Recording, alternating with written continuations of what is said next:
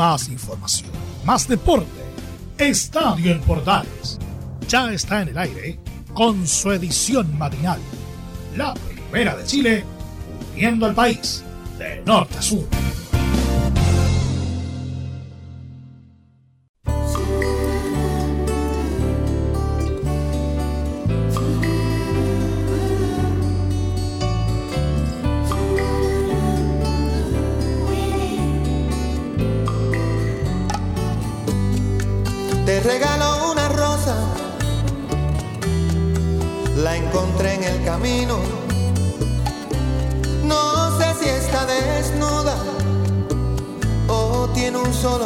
Hola, ¿qué tal? Muy buenos días, bienvenidos a una nueva edición de Estadio en Portales en versión matinal. Aquí estamos iniciando un nuevo encuentro con la actualidad deportiva de las últimas horas a través de la Primera de Chile, la red de medios unidos y también por supuesto nuestros amigos de Radio Sport, la Deportiva de Chile, para quienes eh, les envío un cordial saludo y empecemos el día. Sí, pues porque vamos a hablar de varios temas, entre ellos un cuanto hay de datos, de notas, de actualizaciones Express y todo lo demás. Porque durante esta semana hemos hablado, por ejemplo, del tema estadio para el Superclásico. Se habló de Antofagasta, se habló de, de Chillán, se habló de Curicó, se habló de un montón de un montón de posibles lugares.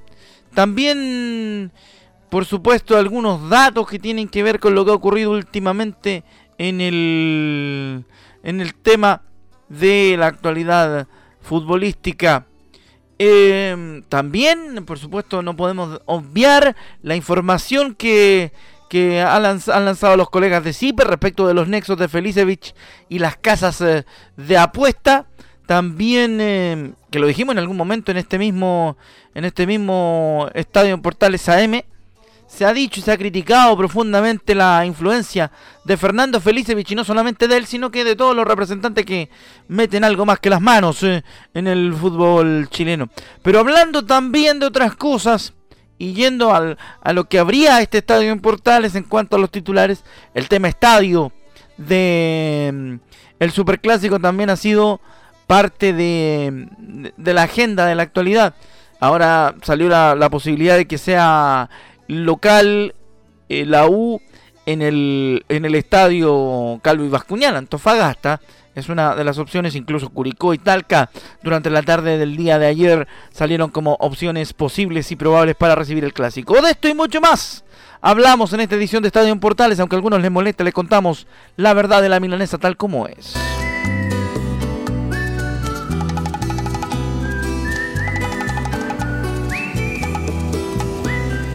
Bueno, y entrando un poco en el, en el tema estadio, pero no directamente con el Superclásico, sino que confirmamos una información que entregáramos el día de ayer eh, por la tarde y también en jornada de el central de estadio en Portales. Veníamos desde antes de ayer, nosotros hablando, incluso ayer en la mañana hablábamos de, de aquello. El partido entre la Unión Española y Curicó Unido se ha desplazado para el día lunes a las 6 de la tarde en cancha cambiada porque va a jugar, va a ser de local la Unión Española en el Estadio San Carlos de Apoquindo.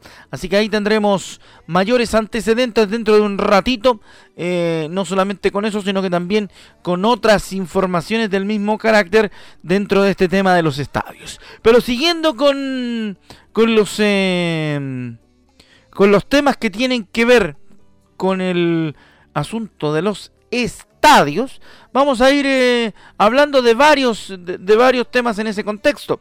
Y uno de los más importantes es el que, el que decíamos recién, junto con eh, la posibilidad de que el Superclásico se juegue en Antofagasta. Nos contaba nuestro compañero Juan Pedro Hidalgo a través de vías internas y seguramente en el Central y en las otras ediciones de nuestro estadio tendrá, tendrá la palabra de Juan Pedro. Pero hablando de ese tema, hablando de ese contexto, vamos a, poner el dato, porque el Superclásico aún no tiene recinto deportivo definido para que reciba el duelo entre la Universidad de Chile y Colo Colo. En, en, el, en la situación en la que se ofrece el alcalde de Antofagasta, Jonathan Velázquez, se abre una posibilidad de que se juegue en el norte. Y además, también dice en, en, varios medios que si existen las condiciones y está todo óptimo, podríamos autorizar el encuentro. Así que probablemente mi amigo Leonardo Mora, mi amigo Chemo Rojas y todo el equipo que siempre viaja para los superclásicos, que son los partidos más importantes del fútbol eh, chileno, particularmente, estarían yéndose para el norte. ¿ah? Y allá los estaría recibiendo seguramente con empanadas titina nuestro amigo Juan Pedro Hidalgo. ¿Te imaginas? Me estoy portando Seguimos, ya decíamos en la apertura que el tema del reportaje de Zipper sobre el señor Fernando Felicevich y el tema de las apuestas y las casas de apuestas y los pases de jugadores y todo aquello ha tenido repercusiones y las tendrá. Así que, bueno, Vamos a escuchar lo que dice el presidente de la NFP. Yo no estoy, total, estoy totalmente en desacuerdo con lo que dice el presidente de la NFP en esta pasada, porque él dice, algo ilegal es cuando algo va contra la ley y hoy no existe una regulación. Antes de que la FIFA nos estalle con eso en la cara, querido Pablo, hay que prepararse y prevenirse. Y no podemos dejar que personas como Fernando Felicevich lucren y hagan negocio a destajo con el fútbol chileno porque lo terminan destruyendo, lo terminan destrozando, lo terminan haciendo pelota. Entonces, para que el fútbol no nos explote en la cara, lo que hay que hacer es legislar antes. Pero escuchamos a Pablo Milada hablando de ese respecto. Sí, lo que pasa es que desde el punto de vista legal es algo ilegal cuando va en contra de la ley. Hoy día no hay una regulación, nosotros por eso vamos por la regulación eh, es eh, en todas partes del mundo, la, en la gran parte del mundo eh, existen las casas de apuestas, incluso con Mebol tiene, tiene a Betson, la FIFA no lo prohíbe, pero sí hay un control directo en lo que tiene que ver con los resultados del fútbol. A través de empresas internacionales por, por, FIFA y por Conmebol se analizan la canalización de apuestas en base a un partido determinado por hechos eh, concretos de una acción dentro del juego, por ejemplo, una tarjeta amarilla tal hora o, un resultado eh, que eh, extrema las apuestas en un partido determinado bajo una, un pago excesivo. todos esos partidos se, se, eh, se, investigan a través de esta empresa en base a las apuestas que hay. O sea, hay una revisión de amaños y un descarte de estos amaños de partido que puedan haber en una apuesta relacionadas con el fútbol o sea, en forma directa, pero la mayoría de las apuestas son a través de casino, no el fútbol. En el partido, por ejemplo, vamos a poner un ejemplo que es conocido, que el partido de, Huachipato con Copiapó. Participaron 409 eh, casas de apuestas en el mundo en ese partido. Y se chequearon todas las, apuestas en relación a ese partido donde, no, donde se determinó que no hubo ningún tipo de amaño, donde se determinó a través de una empresa que nosotros contratamos adicional eh, que no hubo ningún tipo de amaño en base a la apuesta y, y, en base también al movimiento dentro del proceso del partido. Entonces, eh, nosotros queremos ser muy enfáticos en esto, nosotros queremos que se regularice, pero no podemos decir que es algo ilegal si no está regularizado. Eh, en todo el mundo se ha ido regularizando. Eh, hoy en día decir que el, fútbol eh, o, que, el fútbol está avalando algo que es ilegal, yo, yo no estoy de acuerdo con eso. No hay ninguna ilegalidad porque nosotros facturamos, facturamos con IVA a las agencias correspondientes y, eh, y en la mayoría de las agencias que representan a estas empresas que tienen asidero alguno en Chile y otros no. Ahora, escuchamos al presidente de la NFP, lo dejamos completo, no quise dividir el audio ni nada por el estilo, sino que escucharlo completo, para que usted tenga un contexto de lo que piensa el presidente de la NFP sobre el tema de las casas de las apuestas. Hace rato que venimos cantando y tocando esta campana, de que hay que tener cuidado con que se metan estos tipos en el fútbol chileno. ¿Por qué? Ya pasó en Italia, reventaron a la Juventus y la Juventus tuvo eh, que jugar el descenso. Un equipo que jamás había descendido, terminó descendiendo. ¿Para qué uno se previene? ¿Para qué uno avisa? Para que ni Colo Colo, ni la Universidad de Chile, ni la Católica, ni cualquiera tengan que vivir un descenso por secretaría por estar metidos en embelecos basados en apuestas, en arreglos. Ahora, respecto de lo que explicaba Pablo Milán, voy a poner un ejemplo mucho más básico para que usted que está en la casa lo entienda. Aquí llamamos un amaño de partido en forma directa en un cotejo. Supongamos que un jugador X de un equipo X de primera división habla con un jugador Y de un equipo Y de la primera división y se ponen de acuerdo en una sola cosa. Por ejemplo, dentro de las casas de apuestas existe la apuesta a qué equipo tiene el primer tiro de esquina. ¿De acuerdo? En el ejemplo que vamos a desarrollar vamos a hacer lo siguiente. El jugador X se pone de acuerdo con el jugador Y de dos equipos distintos y dicen ya, en el primer minuto de juego, tú vas a lanzar el tiro, vas a tirar la pelota afuera para darnos a nosotros el primer tiro de esquina y vamos a apostar 500 mil pesos cada uno y entre todos nos vamos a ganar, entre los dos planteles nos vamos a ganar un billete importante. ¿Estamos? Eso es lo que se puede hacer y eso es lo que se hizo en Italia, lo que se hizo en, en algunos partidos de divisiones menores de España y lo que ha ocurrido con el asunto de las, de las apuestas. A eso se refieren básicamente en el ejemplo más simple con el amaño de un partido, con el amaño de situaciones de un partido. Ahora, a otro nivel entramos si hablamos del amaño de un resultado, o sea, de que un equipo se deje hacer goles y que otro equipo poco menos que poco menos que eh, ataque al contrario en forma diestra y siniestra. Es como antiguamente cuando ocurrían las Copas América, en las Copas Libertadores de América de antes, cuando los equipos se ponían de acuerdo para perjudicar a un tercero dentro del mismo grupo. Nosotros tenemos el ejemplo en, Chile, que es un ejemplo mítico, eh, que el, ejemplo mítico que se refiere particularmente a lo que pasó con el Olimpia y Sol de América para perjudicar a Colo Colo en la Copa, en una Copa Libertadores de finales de, los 80, creo que fue 89-90, eh, para tratar de ser preciso con el año. Fue un partido que empezó en la noche y que inventaron un corte de luz para jugarlo al otro día y terminaron empatados 3 a 3 en un escándalo. Los defensas no defendían y los atacantes atacaban hasta que anotaron el tercer gol por cada lado y después se olvidaron del arco. ¿Ah? Entonces, esas cosas, señora, señor, es lo que se refiere a los amaños de partido. Insisto, personalmente, y hablo como, hablo como conductor de esta edición, yo no defiendo a ningún dirigente, pero en esta pasada estoy totalmente en desacuerdo con lo que plantea Pablo Milad de que esta situación, como no tiene una regularización legal, no está fuera de los límites de nada. Sí, Pablo, está fuera de los límites de algo, de la ética deportiva y de la base del deporte. Ergo, como dice nuestro amigo Laurencio Valderrama, creo que la consecuencia mayor aquí es que se empieza a, atender una nube de elucubración respecto al fútbol. Ya ocurrió con el tema del partido del descenso frente, eh, de, de, la UDECONCE frente a Colo Colo, ¿no es cierto? El año, el, año el año antepasado. El año pasado pasó con el tema del partido de la Universidad de Chile con Calera y no nos vengamos a hacer los locos. ¿ah? Porque pese a todo lo que se ha dicho, todavía hay un manto de duda sobre esos dos partidos. ¿Por qué? Porque es demasiado dinero el que mueven los dos equipos como para dejar de dudar que hayan, eh, hayan hecho algún movimiento para favorecerse a sí mismos perjudicando a un tercero. Entonces, en ese contexto hay que tener mucho cuidado, mucha calma y mucha tiza antes de lo que se dice.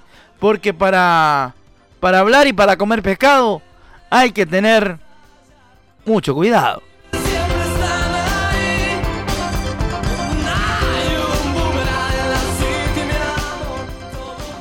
Todo eso nace a partir de la publicación de CIPER respecto de la vinculación de Fernando Felicevich, un, eh, un potentado en el fútbol chileno, argentino él, que tiene un montón de jugadores a su servicio y también un montón de equipos en, en variaciones, entonces es todo, es todo un tema, ¿no?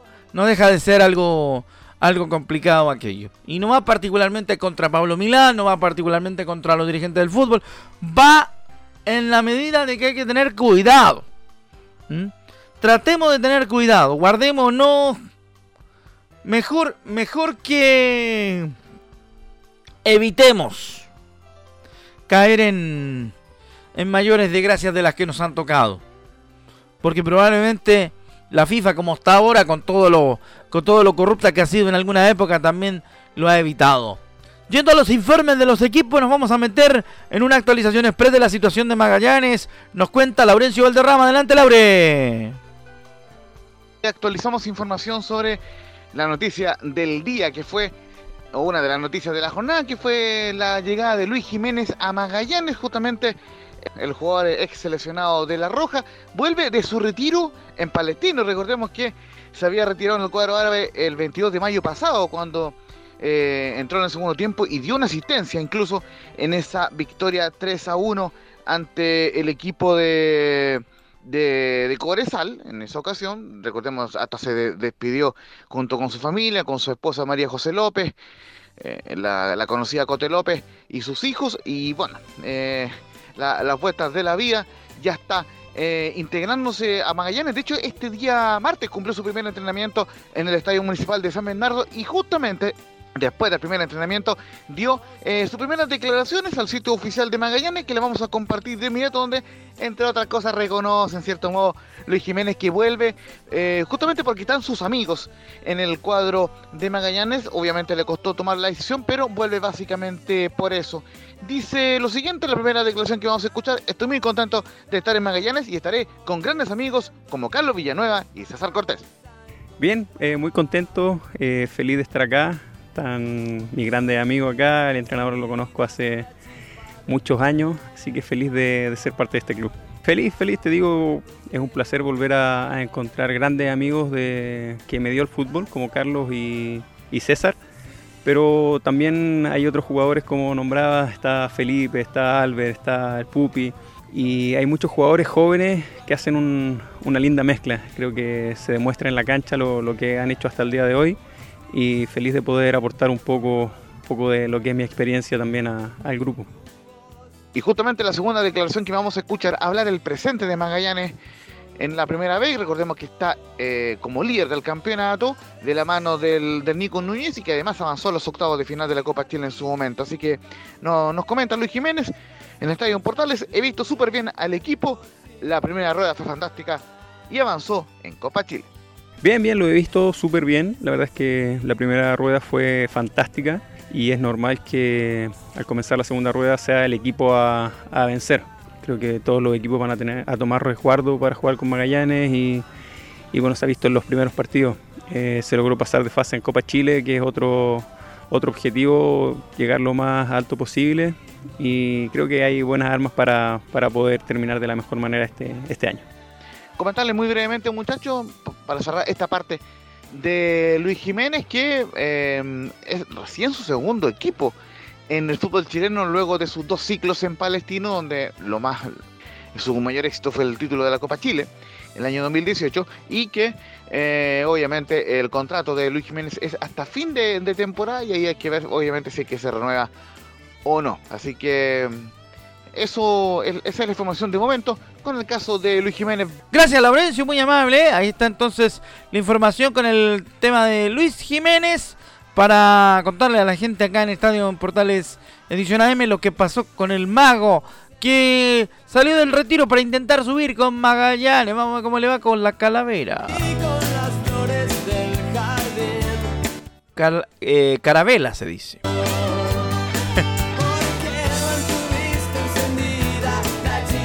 Los Ceraritos Verdes nos acompañan esta mañana a través de Estadio Portales, edición matinal, también a través, a través de la Radio Sport, en sus 12 ediciones a las 7 y media y por supuesto también al mediodía. Saludo a los amigos que nos están escuchando a las 12 del día con todo y el cafecito en la oficina, en el trabajo, en la micro, donde sea que nos esté escuchando para eh, esta información, por supuesto, de Estadio en portales. Vamos a ir rápidamente con las declaraciones del gerente de ligas profesionales de la NFP, Jamal Rayab, sobre varios temas. ¿eh? Partiendo por el asunto superclásico. Bueno, sobre el superclásico es lo de Yamil Rayab. Así que vamos a escuchar primero que Chillán es una opción para el superclásico. unir con ellos mañana para seguir viendo otras opciones, pero, pero eso les puedo decir. O sea, Chillán, Universidad de Chile está trabajando en conseguir el estadio de Chillán. Así nosotros, bueno, nosotros eh, acompañamos en esto a los clubes, eh, vamos haciendo un monitoreo a las delegaciones presidenciales, porque no la idea que lleguen a, solicitar un estadio y en definitivamente por, razones de seguridad las, delegaciones se lo, se lo rechazan, entonces por eso vimos la opción de, de Chillán y esperemos que, que tengamos una respuesta positiva, si no eh, buscaremos otro estadio, pero el, el, el clásico no corre, no corre riesgo como, como hay preguntado. fecha para eso? ¿La Universidad de Chile hasta cuándo tiene fecha para confirmar el... Esta semana. Bueno, en la primera la U tiene hasta esta semana para confirmar aquello que decía Yamil. Lo más importante es que tienen que esperar que se los aprueben, así que vamos todos por el apruebo de los estadios. ¿ah? Algo importante. Espero que en septiembre vuelva el Estadio Nacional, dice Yamil Rayab, gerente de las ligas profesionales de la NFP. Eh, o sea, un plazo concreto todavía no, no, nos dan. Esperemos que eh, la, esperanza nuestra que en septiembre pueda volver el Estadio Nacional para el fútbol. Sabemos que está reservado para, conciertos, entonces bueno, esa es, la, información que tenemos. Claro, eso, es lo que esperamos, o sea, si, ya eh, el Estadio Nacional cuenta con reservas para, para eventos que ya, bueno, todos está Yankee, Coldplay, etcétera, ¿por qué no para el fútbol también pueda, retornar el Estadio Nacional en esa fecha? Ahí está entonces la segunda de Yamil Rayab, el gerente de competiciones de la ANFP. Ah, importante dato ese respecto del super clásico. Hay varios preocupados por el tema del estadio.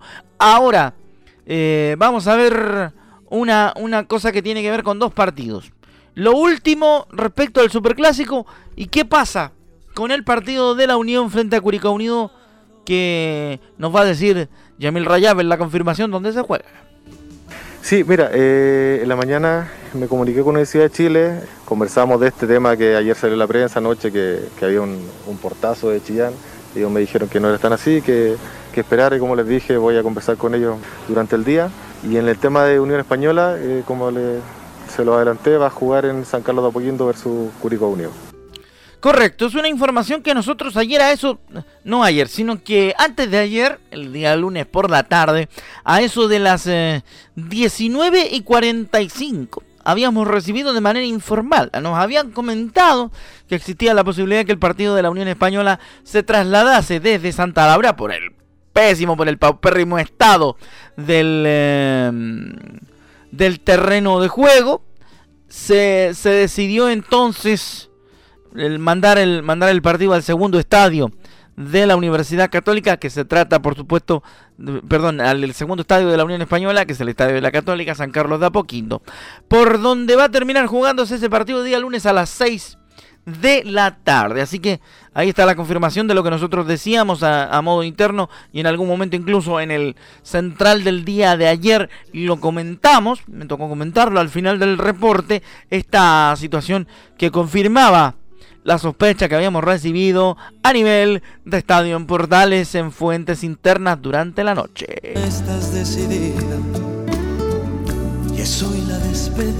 Bueno, seguimos acompañándolos a todos ustedes en esta mañana, último tramo de este Estadio en Portales, bastante particular que hemos tenido, así que continuamos para el tramo final de nuestro estadio. Eh, nos tomamos el tiempo, obviamente, para explicarle la noticia del día de una manera bastante pedagógica.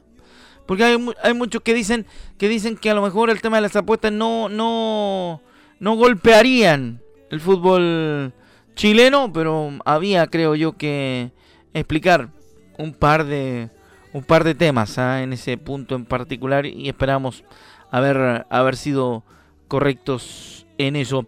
Vamos a ir rápidamente con lo de Parra porque lo que dice Martín Parra, el arquero de la Universidad de Chile, no tengo por qué estar pendiente ni que me afecten cosas de afuera, dijo el eh, portero que llegó desde el San Martín de Porres de Perú a la Universidad de Chile. ¿eh? Martín Parra mm, dice que al CDA llega a buscar la opción, siempre para estar preparado en caso de cualquier cosa y viene con mucha ilusión, mucha responsabilidad de lo que significa vestir la camiseta de la U. Que le vaya bien nomás a Martín Parra y, veamos que efectivamente logre ser un aporte en el arco de la U.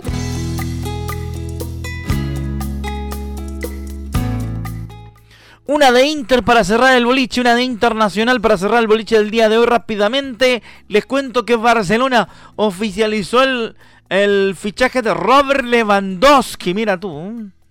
Sí, porque a eso de las 6 de la tarde, la plataforma 6 de la tarde, la de Chile, las plataformas digitales de Barcelona oficializaron este martes el bombástico fichaje del portero, del delantero polaco Robert Lewandowski, quien llega proveniente del Bayern Múnich, donde se ubicó como uno de los mejores futbolistas de la historia del club. Bienvenido Lewy, publicó el, el elenco blaugrana en sus redes sociales, mientras que en un comunicado especificó el pago al elenco bávaro eh, por el jugador que fue 45 millones de euros en efectivo, más 5 en variables. Bueno, en efectivo se refiere a que fue un pago unitario, ¿no es cierto? Y los 5 en variables son por temas de publicidad y todo. ¿Ya? El varsoviano tiene 33 años y números impresionantes en su carrera, marcando 534 goles, 344 de ellos en el Bayern, donde ganó la Liga, la Copa, la Supercopa, la Champions League y el Mundial de Clubes entre otros trofeos. Además, fue The Best en la FIFA 2020 y 2021. Además, la institución catalana afirmó que el atacante llega por cuatro temporadas al Camp Nou y que la cláusula de rescisión, mijito lindo, cuánta plata, 500 millones de euros para llevarse a Robert Lewandowski a cualquier club, Dios me libre.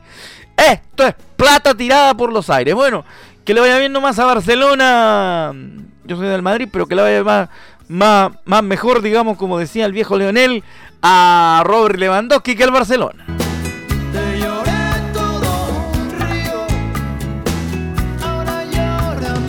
Bueno, y con eso nosotros cerramos nuestra edición de Estadio en Portales para esta jornada. Gracias por estar con nosotros en sintonía. Nos volvemos a reunir dentro de la semana con mucha más información. Recuerde que a las 13.30 llega la pasión de los que saben con los estelares en la edición extendida de Estadio Portales. 90 minutos para entregar toda la información deportiva.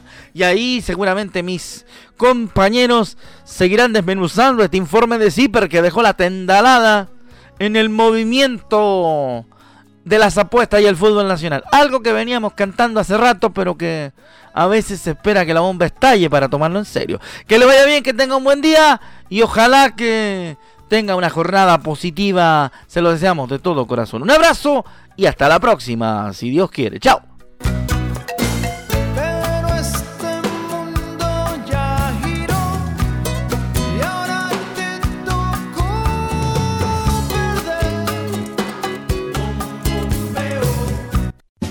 Más información, más deporte. Esto fue Estadio en Portales, con su edición matinal. La primera de Chile, viendo al país de norte a sur.